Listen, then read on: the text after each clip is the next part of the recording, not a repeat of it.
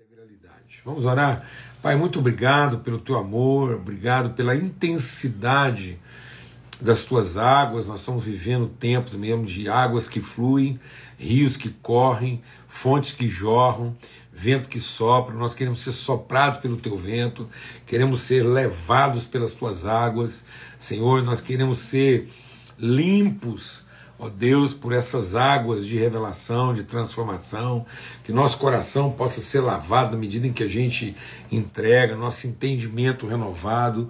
Nós queremos ser inspirados, ó Pai, pelo Teu Espírito, nossos olhos iluminados pela revelação da Tua palavra, renovado o nosso esforço, o nosso empenho.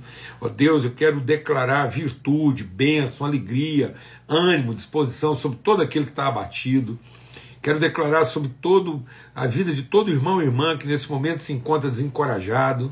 Nós não temos chegado até o sangue combatendo contra o pecado. Por isso, olhando firmemente, olhando é, fixamente para o autor e consumador da nossa fé, vamos é, enfrentar né, não levar em conta os tempos de ignomínia, mas enfrentar, assumir, encarar a carreira que nos está proposta, seguir em frente, animados. Então eu quero profetizar agora, você que está com as suas mãos cansadas, seus joelhos trôpegos, levante agora. Que o Senhor te levante, que o Espírito de Deus te levante. Que você levante as mãos cansadas, que você endireite os seus joelhos trôpegos e faça veredas retas para os seus caminhos e persevere persevere como, como, como baluarte da justiça e não desanime, não retroceda, porque Deus não tem prazer nos que retrocedem. Sejam fortalecidos e renovados aqueles que ao redor dessa mesa se alimentam desse pão e compartilham dessa virtude, em nome de Cristo Jesus, o Senhor. Amém e amém, graças a Deus. Muito bom. E a gente compartilhou, está compartilhando aqui então sobre essa questão né, de, de saber entender que, que os métodos, as estruturas, as formas são importantes, são necessárias, mas não são essenciais na definição é, do, do, da bem-aventurança. Né? Então, muitas vezes eu, eu, eu estou tendo de forma segmentada é, resultados é, impressionantes de métodos bem executados, mas não estou necessariamente alcançando o propósito da minha vida, que é manifestar a virtude, que é revelar uma natureza transformada, que é comunicar os aspectos invisíveis da natureza de Deus. Então, muitas vezes, eu estou atingindo a plenitude de resultados bem-sucedidos em cima de metodologias e estruturas bem executadas e bem estabelecidas, mas, ao fim de tudo isso, a virtude não é comunicada. O testemunho não é entregue, porque fica só a evidência da nossa eficiência em aplicar esses métodos e, e, e definir essas estruturas, mas não fica claro né, a virtude a ser comunicada, aquilo que de fato revela a pessoa transformada, o homem completo. Paulo Júnior, você pode estar exagerando nisso? Não, porque essa é a exortação é, de Cristo ao anjo da igreja em Éfeso. Ele diz: Olha, você tem sido eficiente, você tem sido é, é, disciplinado, você tem sido dedicado, esforçado, seus métodos, sua estrutura, seu pragmatismo, seu padrão organizacional, os resultados que você obtém disso, seu zelo doutrinário, mas eu tenho algo contra você. Isso, isso entorpeceu, isso anulou, isso entulhou as, os seus afetos.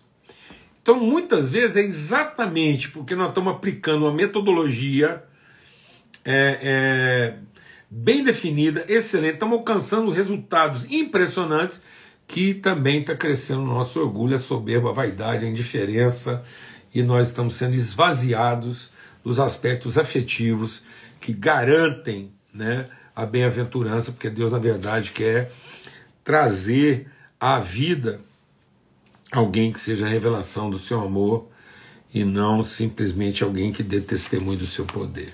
Amém? Graças a Deus. Então, como o nosso horário já está avançado, porque a gente começou aí né, já um pouco depois do nosso horário convencional, você pode ter depois uma recuperação, uma recuperação, uma recordação lá do, né, do que já foi compartilhado aqui, as redes, que não podem apenas estar sendo, nós não podemos ser só bons lançadores de rede, se nós não vamos lá e garantimos a qualidade das suas ligações, né? Nós temos que entender que muitas vezes os sentimentos, as emoções, as circunstâncias que envolvem o processo são totalmente distintos a ponto de parecer até antagônicos. Então, aquilo que move o coração de quem está semeando é totalmente é, diferente, os sentimentos, as emoções, as, a, a, a liturgia de quem está semeando é totalmente diferente daquilo que são sentimentos, emoções e a liturgia de quem está colhendo. É, então a gente é, ter cuidado com esse pragmatismo emocional e litúrgico. Né? Depois a gente compartilhou aqui sobre integridade, não repousa a tua mão, encara, faça isso de todo o coração, com todas as suas forças, de todo o seu entendimento. Não é a qualidade do método que vai selecionar. Né? O que seleciona é o processo, na medida em que define compromisso. E aí a gente compartilhou ontem sobre as etapas da semente. Então a gente tem esse coração que ao semear a semente é, se surpreende com a erva. Então, às vezes o primeiro, a primeira expressão de um processo bem sucedido e não apenas de uma metodologia bem aplicada, vai ser alguma coisa na aparência totalmente diferente daquilo que nós estamos acostumados. Então a erva não parece a semente, mas carrega a mesma essência. Então cuidado para você não estar tá avaliando as coisas a partir né, da, da, da, da sua aparência. E hoje, para concluir, na nossa sexta-feira da paixão, né, bem lembrando aí, hoje é a, essa semana é a semana da Páscoa, e então a gente está concluindo a nossa reflexão, falando sobre o processo, e eu queria ler com você aqui é, o que está lá em Gênesis, a partir do capítulo 12, o chamado de Abraão, para a gente poder entender isso, né? entender o que está revelado nessa trajetória de Jesus, na cruz de Cristo, o que, que Deus quer falar a respeito desse homem completo na sua forma de humano ser. Então, como é que Deus quer comunicar as suas virtudes, a sua semelhança através desse homem que, na sua forma humana de ser, revela a plenitude da natureza de Deus? Então, aqui em Gênesis 12, diz assim: Ora, o Senhor disse a Abraão: Sai da tua terra, da tua parentela, da casa do seu pai, para a terra que eu te mostrarei. Farei de ti uma grande nação, te abençoarei, engrandecerei o teu nome, e tu serás uma bênção. Abençoarei os que te abençoarem, amaldiçoarei os que te amaldiçoarem, e em ti serão benditas todas as famílias da terra. Assim partiu Abraão, como o Senhor lhe tinha ordenado, e foi Ló com ele. E era Abraão da idade de 75 anos quando saiu de Arã. Então, quantos anos Abraão tinha quando ele recebeu a promessa? 75 anos. Aí aconteceu um tanto de coisa, a história, Abraão vai para o Egito e passa um drama danado lá, porque ele com medo do faraó, entrega a esposa, sofrimento, angústia, volta do Egito, Abraão e Ló se separam, um momento dramático na relação deles, porque afinal de contas ele era o sobrinho, mas estava equivocado quanto a mantê-lo junto de si, vai vendo a, a, a, complexidade do processo aí. Depois ele enfrenta as guerras, perseguição, Ló é levado cativo, ele tem que ir lá e enfrentar luta, guerra, conflito para libertar o Ló, que estava em obediência. Depois ele encontra com Melquisedeque, um encontro profético que aponta lá para o ministério de Cristo. Tudo isso acontecendo na vida de Ló. Depois é, é ele Deus renova a promessa com ele e vai. Depois, a Agar é entregue a própria Esther, Esther, oh meu Deus, a própria Sara entrega a Agar para engravidar do Abraão, nasce Ismael. Pensa bem, quanta coisa. Agora veja, capítulo 17. Entre o capítulo 12 e o 17, quanta coisa aconteceu. Aí diz aqui no capítulo 17: Sendo, pois, Abraão da idade de 99 anos, apareceu o Senhor Abraão e de Abraão ainda e disse: Eu sou teu Deus todo-poderoso, é, ando na tua presença, anda na minha presença e ser perfeito. Quantos anos Abraão tinha? 99 anos. Isso quer dizer que quando Deus renova essa promessa, o Abraão vai ter o Isaac quando ele já está passando a idade de 100 anos, ou seja, 25 anos. 25 anos entre o dia que Abraão ouviu a promessa pela primeira vez, até o dia que essa promessa se consumou e Sara ficou grávida do Isaac. Amado, o método não mudou. Lá na questão do Abraão e da Sara. Abraão era impotente, a Sara era estéril, e Deus operou uma condição ali extraordinária, sobrenatural, para Abraão engravidar, para Sara ficar grávida de Abraão. E deixa o Espírito dizer, dizer algo a nós aqui. O Espírito de Deus ministrar algo ao nosso coração, vai abrir o nosso entendimento. Um filho fica pronto em nove meses. Mas formar um pai pode levar até 25 anos. Fala devagar. Um filho pode ficar pronto em nove meses. Mas formar um pai pode levar 25 anos.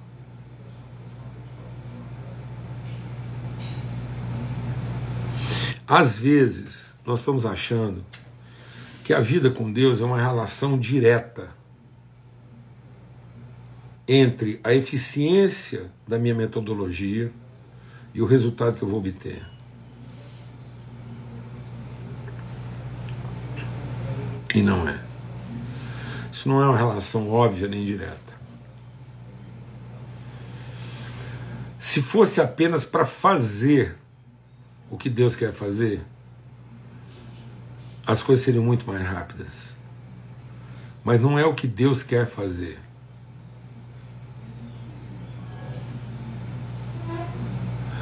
É a pessoa que Deus quer formar a partir daquilo que Ele está fazendo. Não adianta a coisa bem feita se a coisa bem feita não está sendo um processo de formar uma pessoa completa.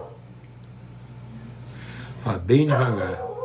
Não adianta a coisa bem feita se ela não está cumprindo o propósito de formar a pessoa completa. Então a obra de Cristo através de nós não é simplesmente para ter o feito bem feito mas é para formar a pessoa completa. Deus não quer, os, através de você, o feito bem feito. Deus quer, através daquilo que Ele nos deu para fazer, formar a pessoa completa. O feito bem feito pode ficar pronto em alguns meses, algumas horas, mas isso não quer dizer que a pessoa a ser formada esteja completa. O compromisso de Deus é formar em nós a pessoa completa e não receber de nós o feito bem feito. E às vezes nós estamos achando que Deus vai se contentar em receber de nós o feito bem feito. E não. Vai levar o tempo que for necessário até que nós sejamos formados a pessoa completa. É Cristo sendo formado em nós. Os dons que Deus concedeu, aquilo que Ele concedeu à igreja, não é para garantir o feito bem feito. Os dons que Deus nos deu não é simplesmente para garantir que as metodologias serão bem executadas, que as estruturas serão bem organizadas. Os dons que Deus nos deu e o ministério que Ele nos concedeu é para que ao fim nós sejamos pessoas completas, plenas.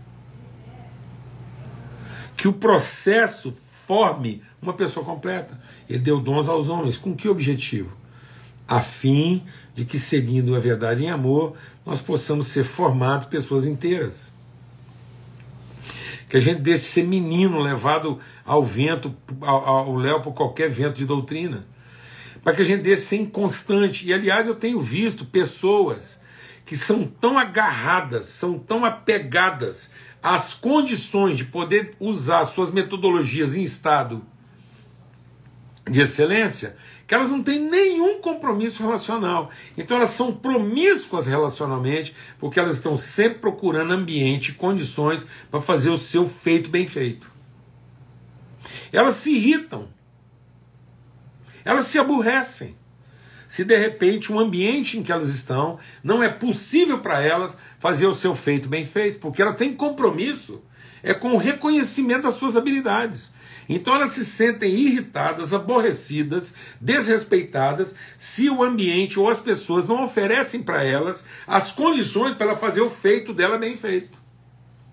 Não, mas às vezes, mesmo você podendo fazer o seu feito bem feito, e o ambiente não te oferecer condições para isso, o propósito é que em qualquer ambiente você inspire as pessoas a viver processos que as tornarão pessoas completas.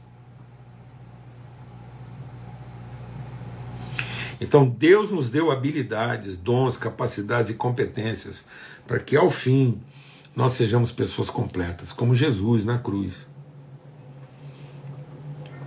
E nessa sexta-feira da crucificação, vamos nos lembrar das palavras de Jesus. Porque quando Jesus estava sendo crucificado, ficou a nítida impressão que o feito estava mal feito. Então, em termos de metodologia, forma, habilidade, competência, ficava a impressão que Jesus tinha fracassado.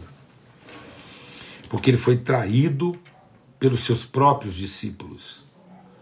O Salvador estava sendo morto pelos seus algozes. A divindade estava sendo crucificada. Então a cruz revelava um feito bem feito? Ou a cruz era testemunho de um processo completo? E sabe o que Jesus diz na cruz? Está consumado. O que está consumado? O homem completo. E não a expectativa do feito bem feito. Não adianta ter o feito bem feito se ao final do processo o homem não está completo. O propósito do processo é que ao final haja um homem completo, ainda que a impressão que fique é de um feito mal feito.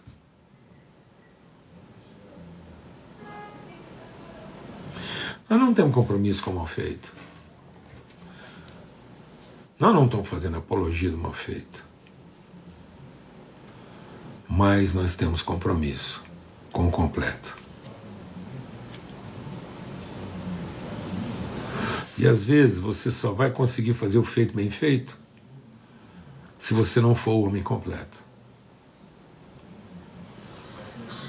E às vezes, para ser homem completo, você vai ter que sofrer o risco das pessoas acharem que o feito foi mal feito.